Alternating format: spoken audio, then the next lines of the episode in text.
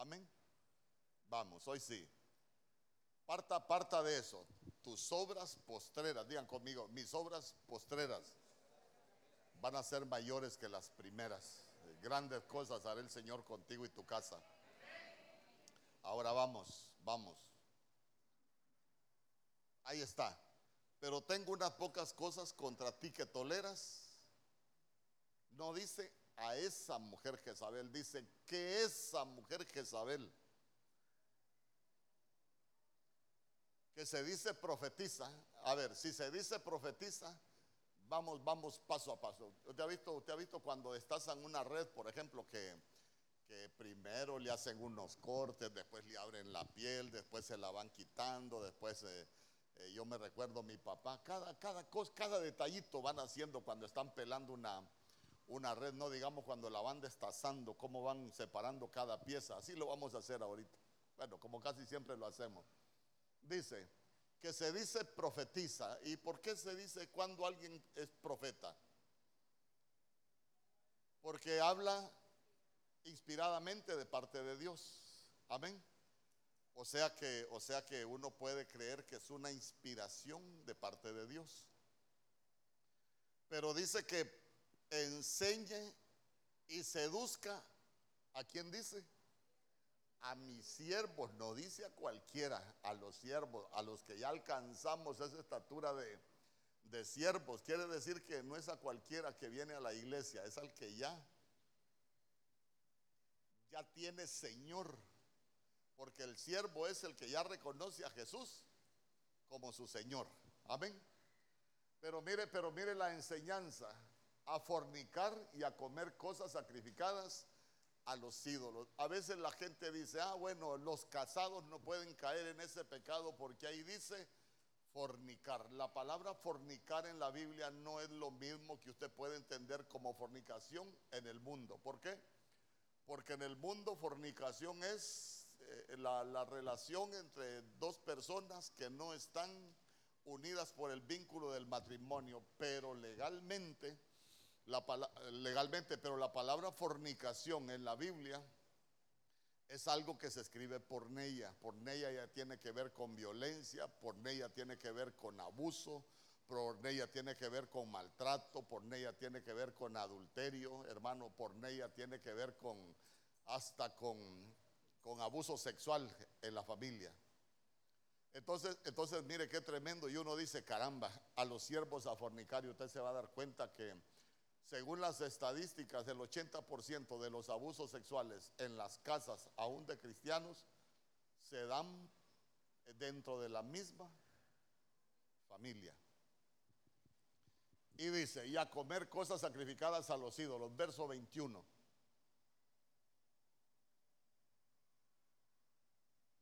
Verso 21. Y le he dado tiempo para que se arrepienta. Le he dado tiempo para que se arrepienta. Pero ¿qué dice después? Pero no quiere arrepentirse. Entonces, entonces usted se va a dar cuenta que Jezabel es una, es una mujer que aparece allá en, en, en, Primera de Reyes, capítulo 17, allá en los tiempos de, de Elías, 17, 18, en los tiempos de Elías. Y vea usted que aparece en el Nuevo Testamento en el final de los tiempos. Quiere decir que basándonos en lo que dice la Biblia en Isaías capítulo 46, allá por el verso 9 y 10, que dice, yo soy el Señor, yo soy Jehová y no hay otro fuera de mí, que muestro el fin desde el principio. Entonces fue alguien que se movió allá en el antiguo, en el antiguo tiempo, pero nosotros podemos entender que es una entidad espiritual que se va a mover en el último tiempo. Y usted va leyendo todo y se va a dar cuenta que cuando habla, el Señor le está hablando a la iglesia de Sardis. Pero para hablarle a la iglesia de Sardis, le está, le está, le utilizando una figura de Jezabel. Y le, y le está diciendo, le he dado tiempo, pero que se arrepienta. Pero en realidad no está hablando que le ha dado tiempo a Jezabel de que se arrepienta le ha dado tiempo a la iglesia de Sardis para que se arrepienta de esa entidad espiritual que la ha contaminado. Le he dado tiempo de arrepentirse, Pero mire qué detalle tan tremendo, pero no quiere arrepentirse. Una cosa es no poder y otra cosa es no querer. No es que no puede arrepentirse, todos podemos arrepentirnos y, ahí vamos. No quiere arrepentirse de su fornicación, verso 22. Mire lo que dice. He aquí, yo la arrojo en cama y en gran tribulación a los que con ella adulteran si no se arrepienten de las obras de ella. Verso 23.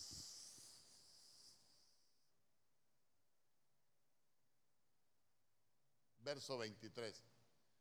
Y a sus hijos heriré de muerte. Y todas las iglesias sabrán que yo soy el que escudriña la mente y el corazón. Y os daré a cada uno según vuestras obras. Pero vea usted que en el verso 23 dice, y a sus hijos. Quiere decir que, que si ya tuvo hijos, lo que no podemos aprender es que el espíritu de Jezabel va a tener una simiente en el final de los tiempos. Ahora ayúdenme usted. ¿Quién va a ser de la simiente de Jezabel en el final de los tiempos? Vaya.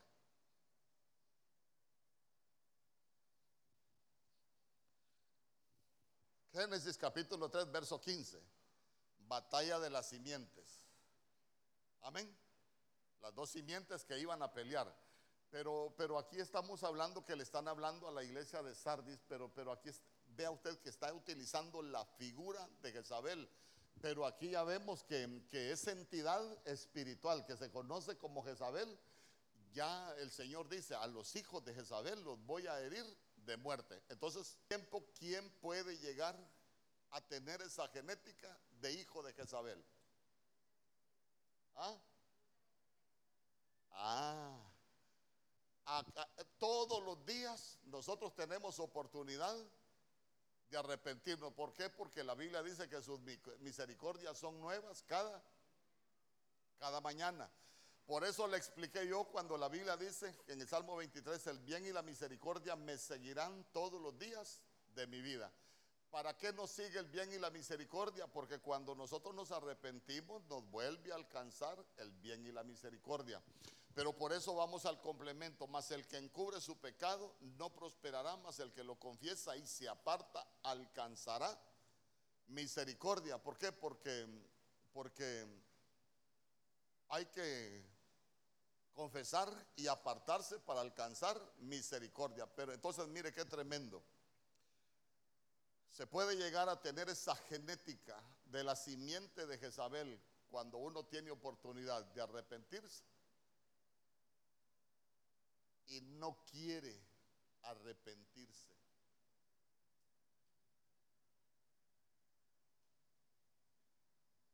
se dio cuenta que la Biblia, por eso, por eso yo quiero, quiero enseñarle eso y que usted se lo grabe en su, en su mente y aquí en su corazón, que la Biblia hay que aprender a leerla.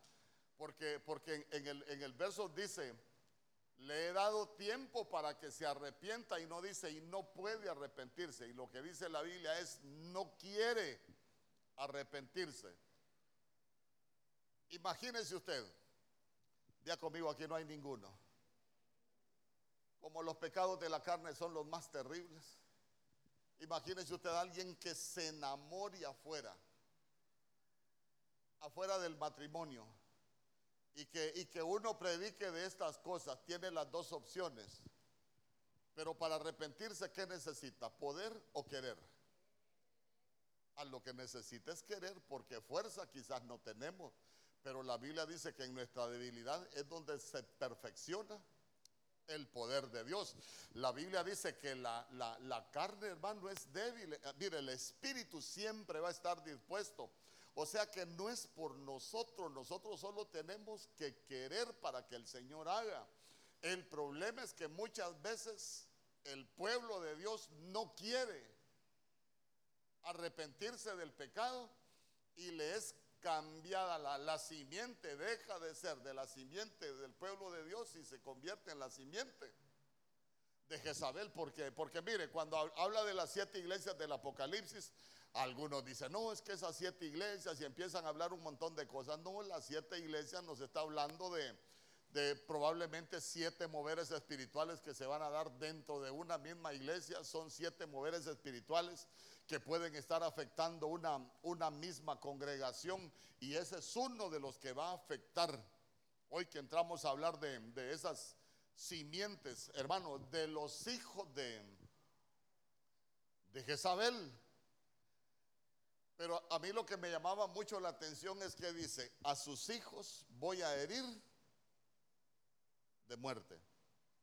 Imagínese usted, hoy hablaba el, Señor de las vasijas con sedimento. Eh, nosotros somos las vasijas. Y, y, nosotros somos los que muchas veces podemos tener sedimento porque lo que deja sedimento en nosotros es el pecado. Por eso es que la Biblia dice que nosotros somos limpios por el agua de la palabra. Pero lo que va dejando ese sedimento, lo que nos va ensuciando como, como vasijas es, es la contaminación del pecado. Entonces, ¿cómo nosotros nos limpiamos, hermano? Por medio del arrepentimiento. Por medio del arrepentimiento. ¿Usted ya aprendió a arrepentirse?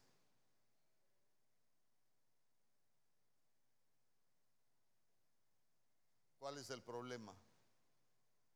Y se lo repito, los hijos de Jezabel, la simiente de Jezabel es aquel que estando en una iglesia no quiere arrepentirse. Hasta ahí lo podríamos dejar. Porque ¿para qué pegar tanto brinco si el terreno es, es plano?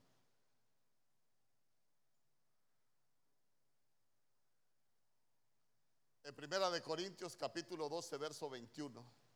Le voy a leer un par de versos. Nos vamos a ir temprano. A las tres nos vamos a ir.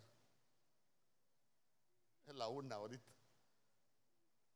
Ahora vamos a ir temprano. Mire lo que dice.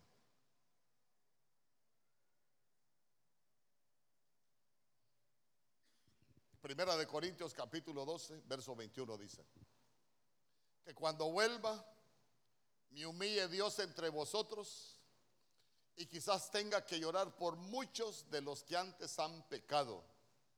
¿Y por qué estaba hablando Pablo que tenía que llorar por muchos de los que antes han pecado? Y no se han arrepentido de la inmundicia y fornicación y lascivia han cometido. Entonces, entonces, mire, estaba hablando Pablo a la iglesia de, los Corintios, hermano. Y sabe que es lo más tremendo cuando usted lee de la iglesia de los Corintios. Era una iglesia donde habían lenguas, es una iglesia donde había profecía, es una iglesia donde habían sanidades, es una iglesia, hermano, a la que le enseñaron de los, de los, de los dones del Espíritu. Y no solo le enseñó de los dones del Espíritu, sabe que le enseñó de los dogmas del Padre, tantas cosas que, que hablaba Pablo a la iglesia de los Corintios. Quiere decir que era una iglesia, hermano, con un mover espiritual tremendo. Es más, Pablo le decía, ¿saben qué? Hasta les tuvo que explicar cómo tenían que profetizar. Miren, van a profetizar dos o tres por turnos y los demás callen como que de pronto habían habían moveres espirituales bien tremendos, pero ¿cuál era el gran problema que tenían? Les costaba arrepentirse de su pecado.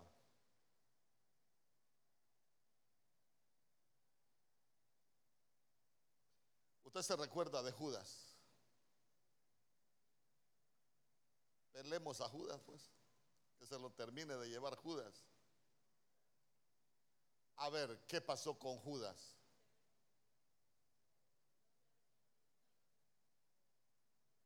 ¿Ah? ¿Y por qué dice usted que no se arrepintió? Mateo capítulo 27, verso 3. Ay, broma, ay, qué broma. Mateo capítulo 27, verso 3.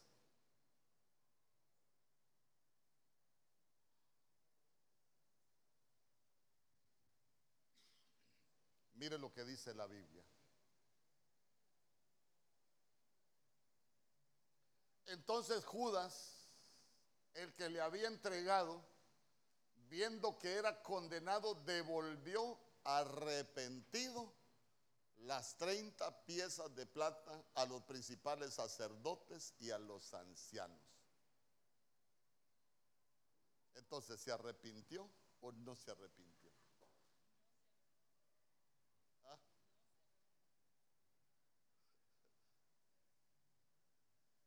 Mire, estos son los errores. ¿Se recuerda cuando le enseñaba yo que es escudriñar la escritura? Escudriñar la escritura es buscar el mensaje, no el que dice la letra que nosotros leemos, sino que es buscar el mensaje que el Señor quiere transmitir. Porque, porque usted ha escuchado gente que, dice que, Judas se arrepintió. El, el Judas, el error del Señor, sino que usted sabe, montón de tonterías que enseñan, pero en realidad eso no tiene sentido. Porque, porque porque nosotros podemos leer en la letra que dice que se arrepintió. Pero fíjese que cuando la Biblia habla de arrepentirse, arrepentirse es una palabra que se escribe metanoia, metanoia. Y metanoia dice que es sentir compunción. Arrepentirse, ¿sabe qué es? que es que uno comete un error y a uno le duele el corazón, hermano, y le, dice, Señor, te fallé, pero yo te pido que me perdones. Y sabe que la gente anda con aquel dolor porque cometió un error.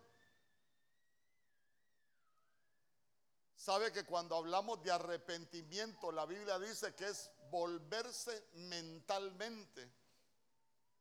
Y cuando hablamos de devolvernos mentalmente, ¿sabe qué? Es que nosotros volvemos al punto de partida, ahí donde caímos y le, le decimos al Señor, eh, yo no quiero volver a andar por ese camino, la verdad que voy a agarrar el camino correcto, no quiero volver a vivir lo mismo, eso es arrepentimiento.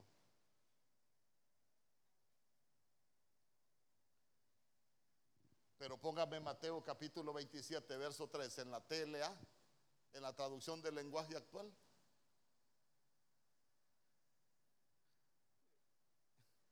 se va a dar cuenta usted que, que ahí ya nosotros empezamos a ver algo diferente.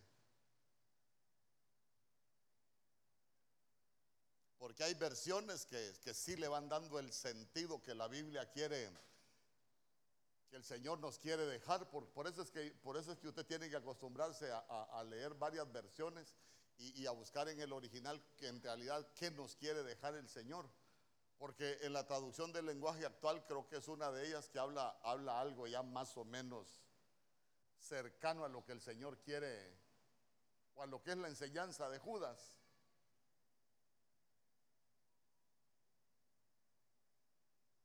O alguien tiene TLA, ahí es su teléfono.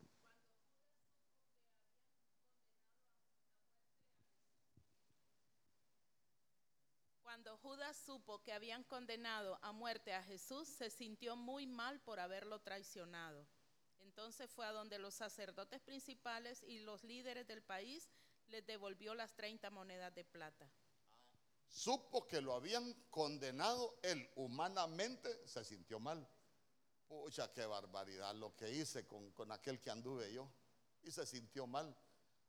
Pero que alguien se sienta mal no significa que se arrepintió. Alguien puede decir, pucha, qué barbaridad. Yo, yo, sé que estoy cometiendo un error, que no lo estoy haciendo bien, pero, pero hasta ahí. Sabe que no lo está haciendo bien, sabe que lo que está haciendo es malo, pero no llega arrepentirse, únicamente se siente mal. Eso es lo que nosotros llamamos remordimiento, que ahí en la conciencia hay algo que nos dice que no está bien, pero no llegamos a sentir ese dolor. No llegamos a, sentir ese impulso de decir, no, yo tengo que volverme de esta situación y en realidad yo tengo que, que cambiar esta situación porque eso fue lo que pasó con, eso fue lo que pasó con Judas, se sintió muy mal.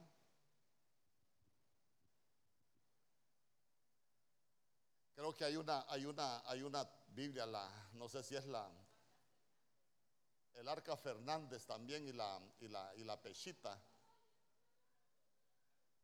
Póngame ahí el Nuevo Testamento.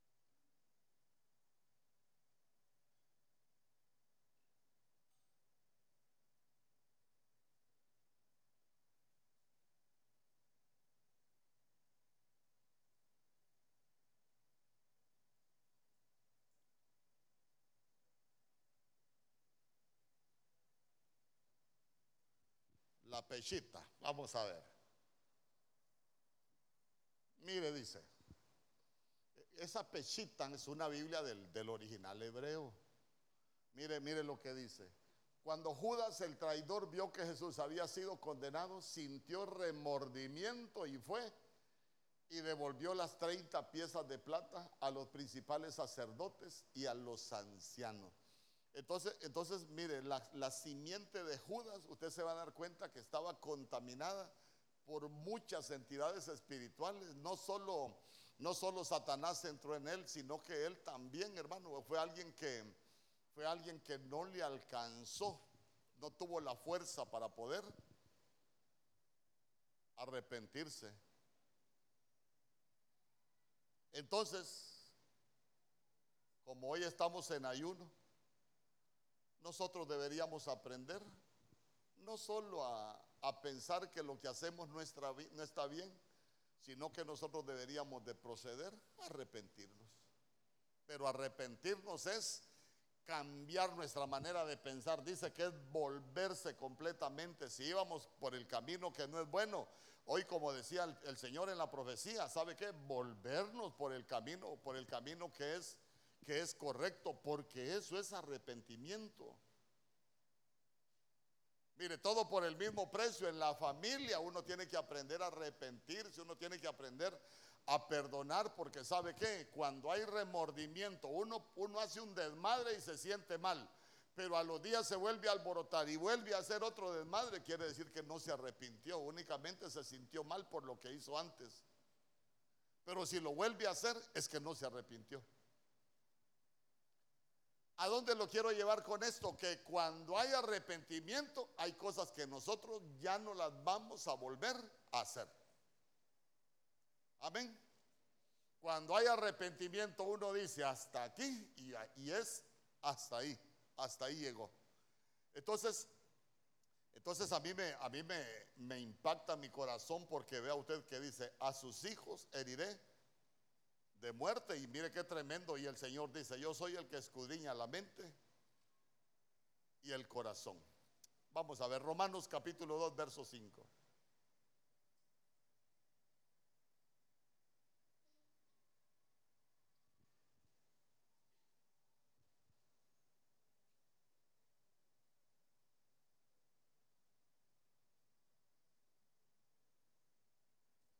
Mire qué tremendo, pero por tu dureza y por tu corazón no arrepentido, atesoras para ti mismo ira, para el día de la ira y de la revelación del justo juicio de Dios. Ah, entonces, entonces mire usted, esto es como esto es como ir acumulando en un banco. Esto es como, como ir haciendo tesoros en el cielo. Pero, pero imagínese usted qué tremendo. Se recuerda que la Biblia dice que no hay que hacer tesoros en la tierra, sino que los tesoros hay que hacerlos en el cielo. Pero ya se dio cuenta que uno en vez de acumular tesoros, uno puede estar acumulando ira. La ira de Dios. La Biblia dice, Dios infinito en bondad y gran. La ira no quiere decir, porque cuando se enoja la Biblia dice, horrenda cosa, horrenda cosa es caer en manos, ah, porque si se levanta el diablo contra uno, uno puede pelear contra el diablo, y si Dios se levanta contra uno, ¿quién? Lo que pasó en el libro de Hechos capítulo 5, cuando querían apedrear a Pedro y a Juan, ¿se recuerda? Cuando se levanta Gamaliel y le dijo, tengan cuidado lo que van a hacer con estos hombres, porque si es de Dios, ustedes se pueden encontrar luchando contra Dios y ese sí es problema. Pero vamos, pero vamos. Atesoras para ti mismo ira para el día de la ira. ¿Por qué? Por la dureza y por un corazón no arrepentido. Entonces, cuando la gente no quiere arrepentirse es porque ya hay dureza.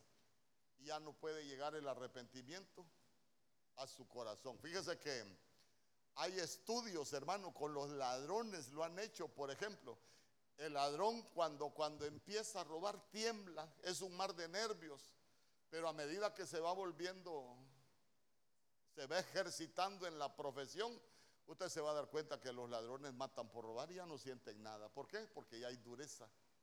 Lo mismo pasa en el cristiano, se empieza a ejercitar en el pecado y la gente va cayendo en esa dureza y después llegan a tener un corazón no arrepentido. Y lo que empiezan a acumular es la ira de Dios.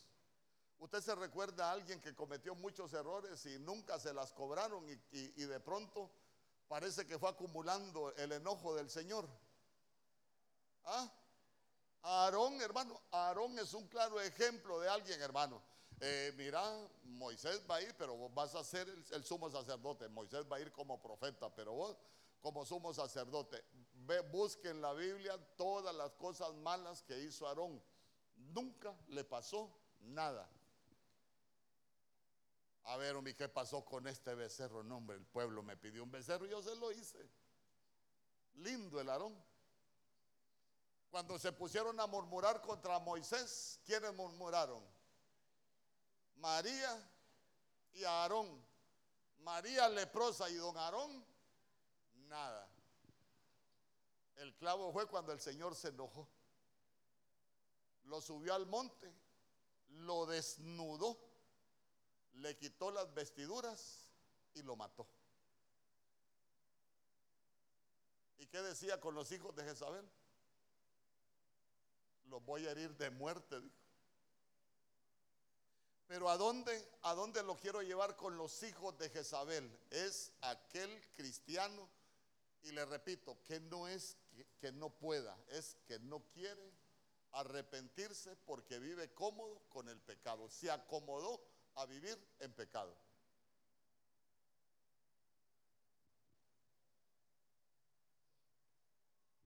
Por eso yo no me complico. ¿Quién se salva o quién se pierde? No, si la Biblia da detalles de sobra para que nosotros entendamos muchas cosas. Apocalipsis capítulo 2, verso 5.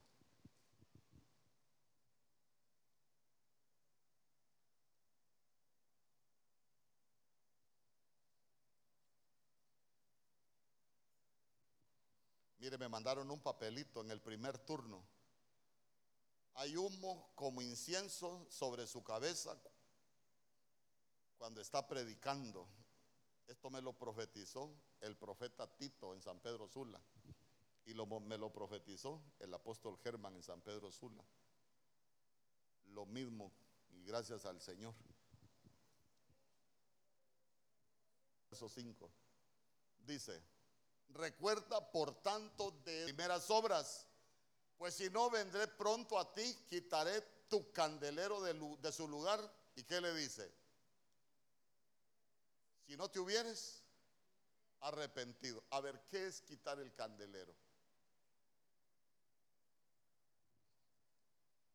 Nosotros éramos lámparas y somos lámparas. Allá en el mundo ese bandido es lámpara. Algunos siguen siendo lámparas. Gracias a Dios no se quedan para este turno. Pero nosotros, nosotros teníamos una falsa luz. Porque la Biblia dice que Satanás se disfraza. Usted ha escuchado gente que dice, no, yo para qué voy a ir a la iglesia si yo no le hago mal a nadie. Tienen una falsa luz. Amén. Pero a nosotros nos encendieron. ¿Y con qué luz nos encendieron? con la luz de Cristo. Entonces a nosotros nos encendieron, hermano, y, dice que cuando se enciende una luz no es para ponerla debajo del almud, debajo de la cama, es para que esa luz ilumine. Entonces mire usted qué tremendo. Nosotros nos volvemos cristianos que irradiamos luz. Con arrepentimiento irradiamos la luz de Dios, pero sin arrepentimiento, ¿qué luz irradiamos? La falsa luz. ¿Por qué? La gente nueva viene, lo ve a, no, a usted no, ve a un cristiano haciendo un montón de cosas y la gente dice, eso no es malo porque el hermano va a la iglesia y lo hace. Entonces quiere decir que usted lo que irradia es una falsa luz. Imagínense que yo predique acá y, que alguien de aquí después salga a beber. Uy, pastor, aquí solo cristianos sabemos. No, pero hay, unos que salen a beber y otros que se van para otros lugares. Y que lo mire un hermano, va del ayuno, va de estar en la iglesia y allá lo ve pecando y la gente, la gente que no tiene la luz de Dios, ¿qué va a decir?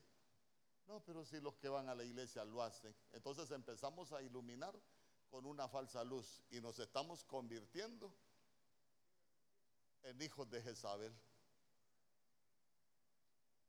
Y empezamos a iluminar con una falsa luz. Amén. Los hijos de Jezabel. Y, tengo muchas cosas más para predicarle de Jezabel, pero ahí lo quiero dejar. ¿Dónde se origina la simiente de Jezabel, de los hijos de Jezabel? Que no se quieren arrepentir. No se quieren arrepentir.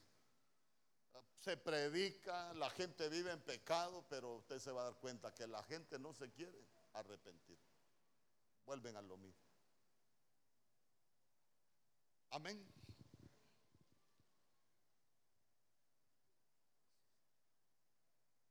Qué rapidito, casi media hora llevo ya. Con este voy a cerrar. Una hora nada más. Colosenses capítulo 3, verso 6.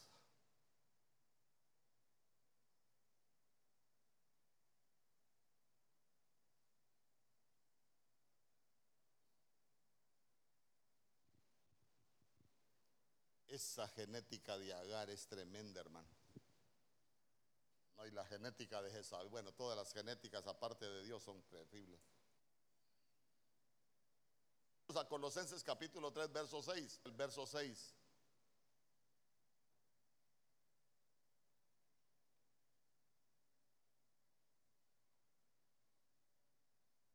A ver.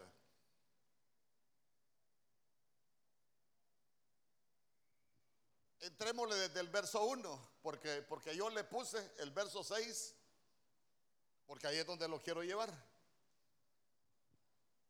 Póngame el verso 6, el verso 6, ese vamos a tener como referencia. Dice, cosas por las cuales la ira de Dios viene sobre los hijos de desobediencia. Ahí tenemos otra simiente. Ahí no dice que viene el favor de Dios, viene la ira de Dios sobre los hijos de desobediencia, otra simiente. Pero vamos a ver, ¿qué dice el verso 1? Ahí léalo usted, léalo. Pero alguien que lo lea en voz fuerte. O con un micrófono ahí. O que se acuerde cómo le gritaba antes al marido o el marido a la mujer y lo lea así. Gracias a Dios aquí no hay. Amén. Vamos a ver, mire lo que dice. Colosenses 3:1.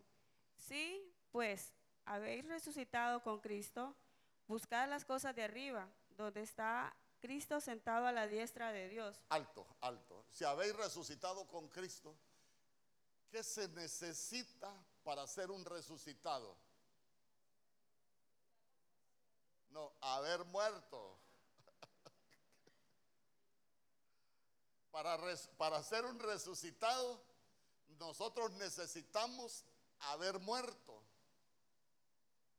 ¿Y a qué necesitamos morir? Mano a un montón de cosas. E, entonces, mire qué tremendo, porque nosotros, nosotros los cristianos, ya deberíamos haber muerto a la carne, ya deberíamos haber muerto al pecado, para poder ser resucitados. Eh, porque, porque mire, a veces podemos haber algunos en la casa de Dios que no hemos resucitado porque no hemos muerto. Le voy a poner un ejemplo. Nuestro Señor Jesús dijo que el que quiera ser digno, que tomara su cruz y que lo siguiera. ¿Para qué se toma la cruz? Ah, la cruz se toma para morir. Por eso es que Pablo dijo, porque juntamente estoy crucificado con Cristo, mas ya no vivo yo, mas Cristo es el que vive en mí. Ah, pero el que no ha tomado la cruz para morir sigue vivito, no ha resucitado. ¿Por qué? Porque el que ya resucitó, la Biblia dice que empieza a buscar las cosas de arriba, no anda buscando las cosas de abajo. ¿Y cómo y qué buscar las cosas de abajo? Buscar las cosas de abajo es buscar las cosas que antes nos gustaban. El pecado. Andar siguiendo a la vecina, andar siguiendo al vecino. Así como alguien me preguntó una vez, pastor, yo soy servidor y se lo digo porque fue pública la pregunta, pero tengo un problema, pastor. A veces voy saliendo del servicio y cuando llego a la casa me voy a emborrachar, dijo. Y dije yo, qué cervezas más bandidas que se van del estanco a la casa del, hermano. Venimos reprendiendo todas esas cervezas vagas. No, hermano, él se tiene que ir a meter allá donde las venden o no. Lógico. ¿Ah? O, o, o, como alguno que dice el apóstol Germán que una vez andaba en el súper, agarró un poco de cervezas y la, en la carreta y cuando entonces le dijo, esta pierna más borracha, ¿va? sí, hermano, iba a emborrachar la pierna. Usted no es de esos, ¿va? Pero mire, volvemos al verso 1. Eh, para resucitar hay que morir. Y el que ya resucitó comienza a buscar las cosas de Dios. Amén. Ya dejamos de buscar el pecado, hermano. Ya nosotros empezamos a buscar la santidad, empezamos a buscar la paz. Recuérdense que la Biblia dice ahí en el libro de Hebreos, en cuanto dependa de vosotros, buscad la paz con todos sin la santidad, sin la cual nadie verá al Señor. Nosotros somos buscadores de santidad. El que ya resucitó no es buscador de pecado. Ay, pastor, es que me tropecé con esta filistea y no me la pude quitar de encima. Pues pégale una patada. Amén. Verso 2. Perlita. Amén. Verso 2. Poned la mirada en las cosas de arriba, no en las de la tierra. ¿Ya vio? Entonces, entonces el que ya resucitó pone su mirada en las cosas de arriba. Ya no le importan las cosas de la tierra. Verso 3. 3. Porque habéis muerto y vuestra vida está escondida con Cristo en Dios.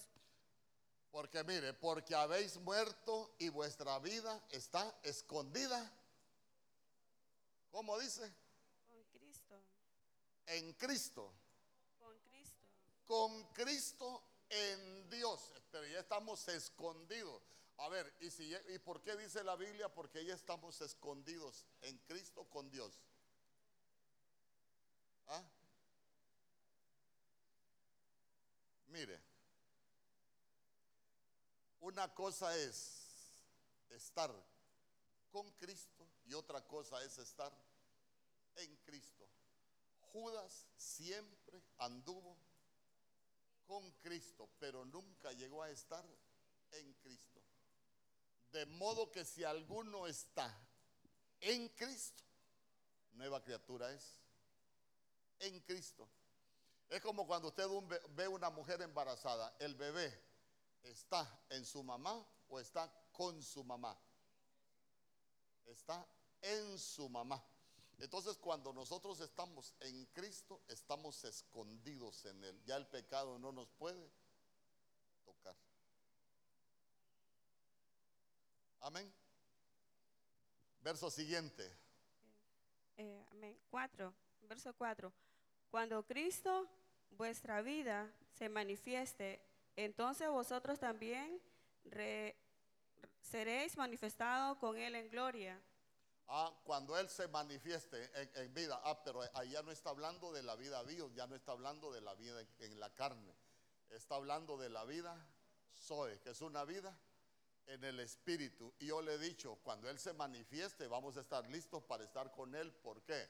Porque Él está en los cielos y nos va a venir a llevar, pero nosotros tenemos que transicionar de la vida en la carne a la vida espiritual para poder volver a lo celestial.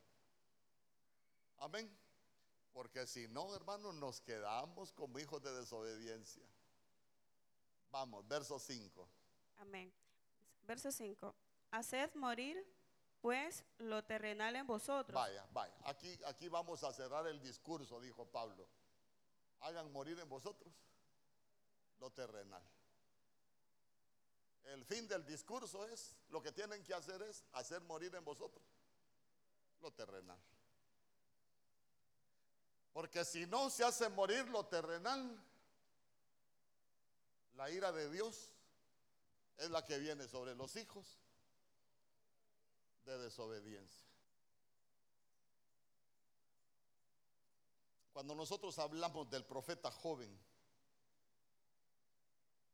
en Primera de Reyes capítulo 13, verso 21, en la Biblia de las Américas se lo voy a leer.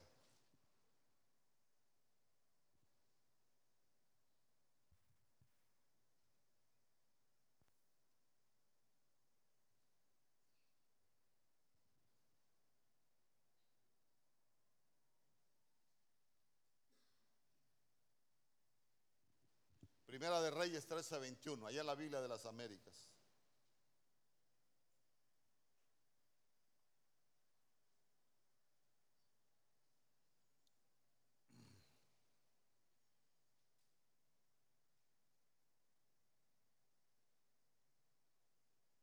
¿Ya lo tienen? Si usted lo tiene, alguien que lo lea ahí, por favor. Un servidor que agarre el micrófono ahí, que lo, que lo pase.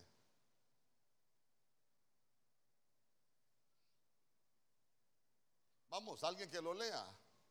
La Biblia de las Américas, aquí ve.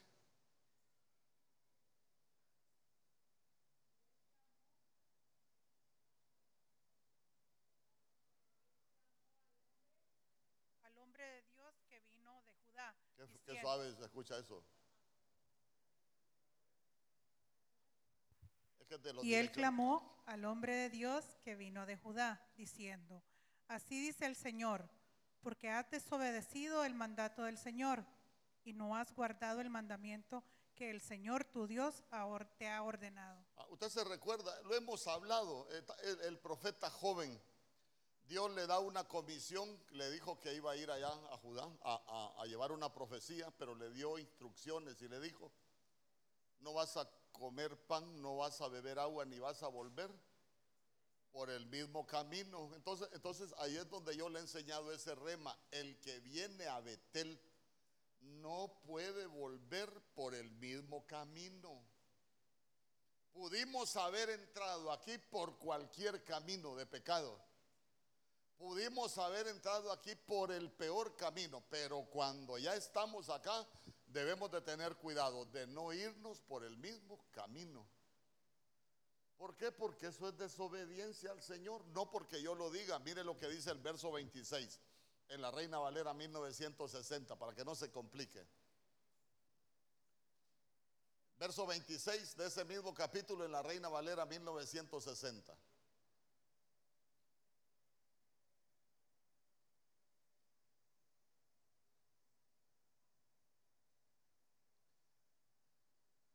Ahí lo mató el león. ¿Por qué? Porque él regresó por el mismo camino. Y mire lo que dice. Oyéndole el profeta que le había hecho volver del camino, dijo, el varón de Dios es que fue rebelde al mandato de Jehová. Por tanto, Jehová le ha entregado al león que le ha quebrantado y matado. ¿Quién es el león? ¿Ah? No, pero el, el- el- el- el león de la tribu de Judá es que el que nos defiende. Pero el león que mata y quebranta no es el león de la tribu de Judá. Es el enemigo.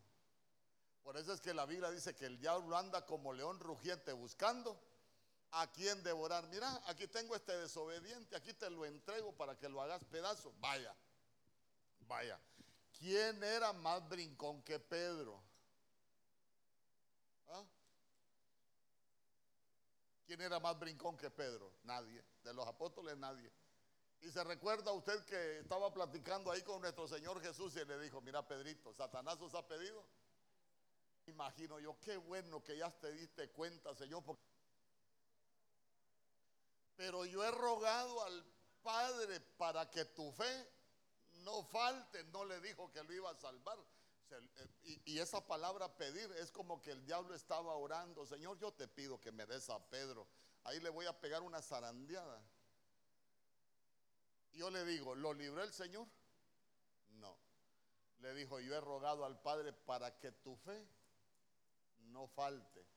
Y cuando vuelvas de esa zarandeada que te van a, pagar, a pegar, vas a poder fortalecer a otros. Pero, pero quien le permitió que le pegaran la zarandeada fue el Señor. Mire, la Biblia es un libro muy, muy bonito. Y se lo vuelvo a repetir, en la Biblia hay principios que se cumplen. Y todos los que anhelan enseñar deberían de tener de tomar nota. La Biblia hay libros que el Señor muestra el fin desde el principio. Y uno de los libros donde el Señor muestra el fin desde el principio es el libro de Job. Porque empieza, había en la tierra de Ur de los Caldeos un varón y empieza a echarle flores a don Job.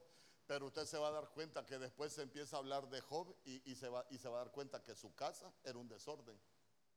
Se va a dar cuenta que la misma vida de Job era un desorden. ¿Por qué le digo que era un desorden?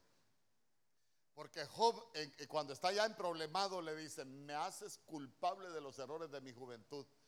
Y Job, cuando está más en problemado, le dice al Señor, Señor, si yo he si yo he estado vigilando la puerta de mis vecinos y, buscas esa palabra vigilar, sabe que dice que otro muela sobre mi mujer. Y esa palabra moler ya tiene otro significado. Lo que estaba enseñando Job es que él le vigiaba a las mujeres a los vecinos, se metía con las mujeres de los vecinos. Señor dijo, mira, yo lo hice, que otro muela sobre mi mujer. Terrible. Se recuerda que en el capítulo 31 o 30, no sé, en el verso 1 dice, hice pacto con mis ojos para no seguir viendo. Doncella, le gustaban las hipotas a don Job. ¿Y sabe qué? Era arrogante, era altanero. ¿Por qué? Porque cuando él estaba hecho trizas, ¿sabe qué dijo? Hoy se burlan de mí aquellos jóvenes a los cuales yo no consideraba digno ni de acostarse con mis perros, dice. ¿No lo ha leído? ¿O sí lo ha leído? Era terrible Job, hermano. Más, sus hijos eran borrachos y, y, cuántas cosas. Sus hijas no tenían herencia. E, era en contra de... Eh, mire, él vivía una vida pero desordenada. Pero en medio de todo, ¿quién dio permiso para que le hicieran añicos la vida? El Señor. Ya la última petición de Don Santa fue, mira, ah, ¿y cómo no te va a alabar si, si cómo lo has protegido? ¿Sabe usted que, sabe usted que espiritualmente uno debe de tener tres cercos de protección? Job tenía los tres. Pero el último era, era su vida. ¿Y qué le dijo el Señor? Mira, vas a tocar su carne, pero su alma, ahí sí ya no. Como quien dice, lo único que no le vas a hacer es matarlo. ¿Por qué? Porque su vida sí me pertenece, pero después el Señor le dio autoridad para todo. Entonces, entonces mire qué tremendo, porque de una u otra manera don Job necesitaba obedientes.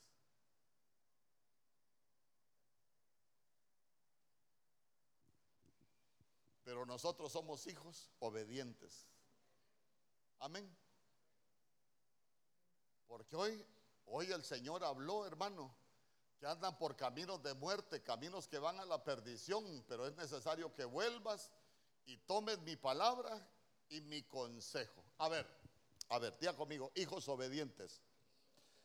Mire, es que nosotros necesitamos ser obedientes a la palabra del Señor. A ver, el Señor le dice a Samuel que vaya a la casa de... Y que cuando le dijo que fuera a ungir a Saúl, vaya, no me voy a detener para llegar donde quiero llegar. Si usted, si usted comienza a leer la vida, de, la vida de, del rey Saúl, usted se va a dar cuenta que Saúl primero era un rey victorioso. Léase, del capítulo 9 al capítulo 14, se va a dar cuenta que la Biblia dice que, que Saúl iba a pelear y el Señor le daba la victoria. Es más, cuando, cuando, cuando David lo está llorando, usted se recuerda que, que, que, que empieza a hablar David de las cosas que hacía Saúl y, y, empieza a hablar que dice que Saúl cuidaba las viudas, cómo las protegía, cómo las cómo las asistía. O sea que Saúl tuvo cosas hermosas. ¿Dónde le vino el problema a Saúl? En primera de Samuel capítulo 15, allá por el verso 3 cuando el Señor le dijo, ve y destruye a Amalek con todo lo que tiene. Mire, para que, para que nosotros entendamos, Amalek es de la descendencia de Abraham con Setura, con la otra simiente que tuvo Abraham con Setura. De ahí provienen los amalecitas. Entonces Amalek son enemigos generacionales que nos persiguen. Son enemigos que van persiguiendo al cansado, al que se va debilitando, porque eso así en el desierto. Hermano, si usted mire la malecita, llegaba en los tiempos de, los tiempos de Gedeón a devorar el fruto, no lo que uno siembra. O sea que, el, o sea que son enemigos que siempre nos van a querer causar daño.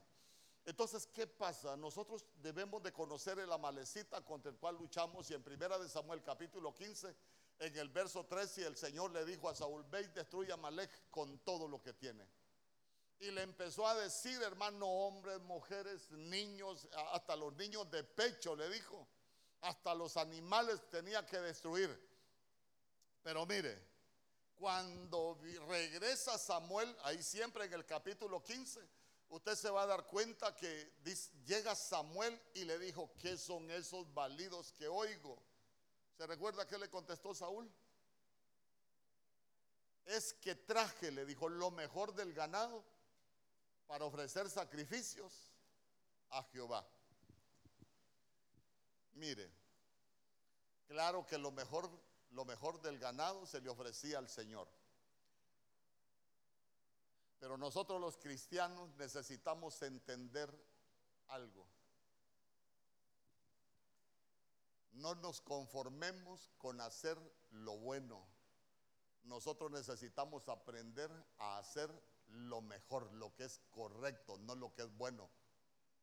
Porque lo que puede ser bueno para uno, puede ser que no sea bueno para el Señor. ¿Por qué le digo eso? Porque cuando usted llega a Primera de Samuel capítulo 15, verso 22, ahí está. Mas el pueblo tomó, y ahí no dice botín, ahí dice despojos en el original. Tomó del botín de las ovejas y vacas las primicias del anatema para ofrecer sacrificios a Jehová tu Dios. Y ya no dijo Jehová mi Dios, dijo Jehová tu Dios en Gilgal. Entonces la orden del Señor no era esa. La orden del Señor ve y destruye a Malek con todo lo que tiene. Es como cuando, cuando usted lo nombren en un líder quiere, haga lo que para, para lo que fue puesto. Entonces, mire, cuando llegamos nosotros al verso 22, póngame el verso 22, mire lo que le dijo Samuel. Se complace Jehová tanto en los holocaustos y víctimas como en que obedezcas la palabra de Jehová. Ciertamente, ¿qué le dijo? El obedecer es mejor que los sacrificios. Obedecer es mejor que cualquier cosa que nosotros podamos hacer.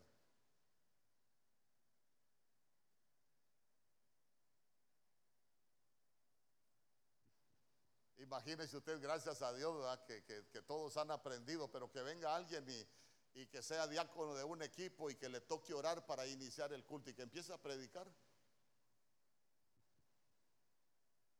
Los que están conmigo desde antes se recuerdan que una vez alguien predicó 45 minutos y yo le dije, hermano, usted no fue puesto para que predicara, solo debió orar. Y me dijo, ah, es que Dios me habló. Ay, la gente dice, Dios me habló, pero díganme ustedes, ¿son obedientes o desobedientes? La gente dice, ah, el Señor a, a mí me habla también el mismo problema que tuvo Coré. Y se puede ver como algo bueno, porque ¿de qué habló? De la palabra. Pero no era lo mejor. Lo mejor es obedecer.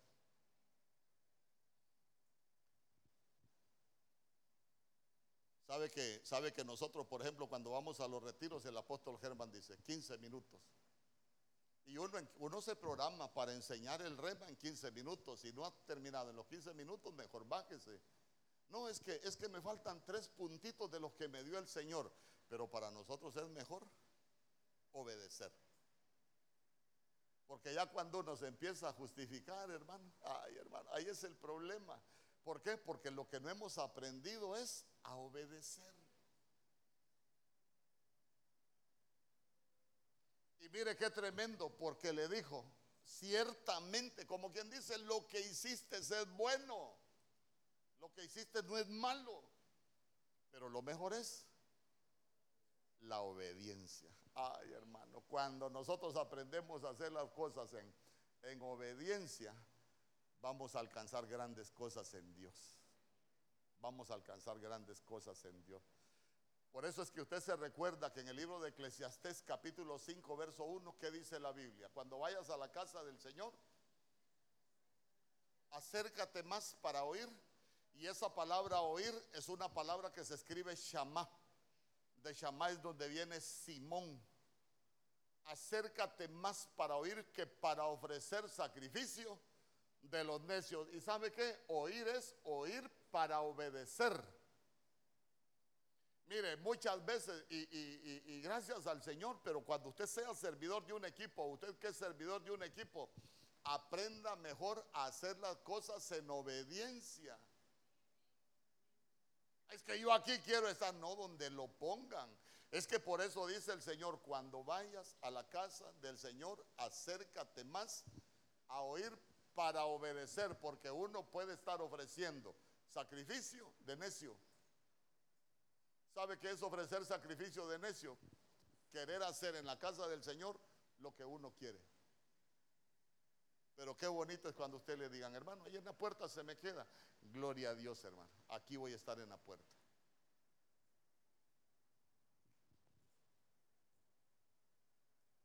Ya conmigo obediencia. Ay, hermano, es que es que el reino de Dios, el reino de Dios, usted se recuerda, nuestro Señor Jesús por lo que padeció en la escuela del dolor, aprendió a obedecer. Mateo capítulo 8. Mateo capítulo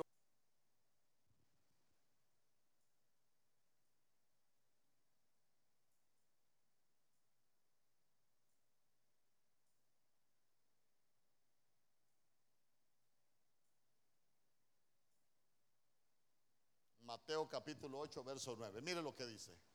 Ahí está hablando del centurión. Usted se recuerda que el centurión tenía una petición delante del Señor. A ver, ¿a quiénes mandó el centurión primero? Ah. Ay, hermano, yo le aseguro que usted ha leído el Nuevo Testamento, pero el agua se le va.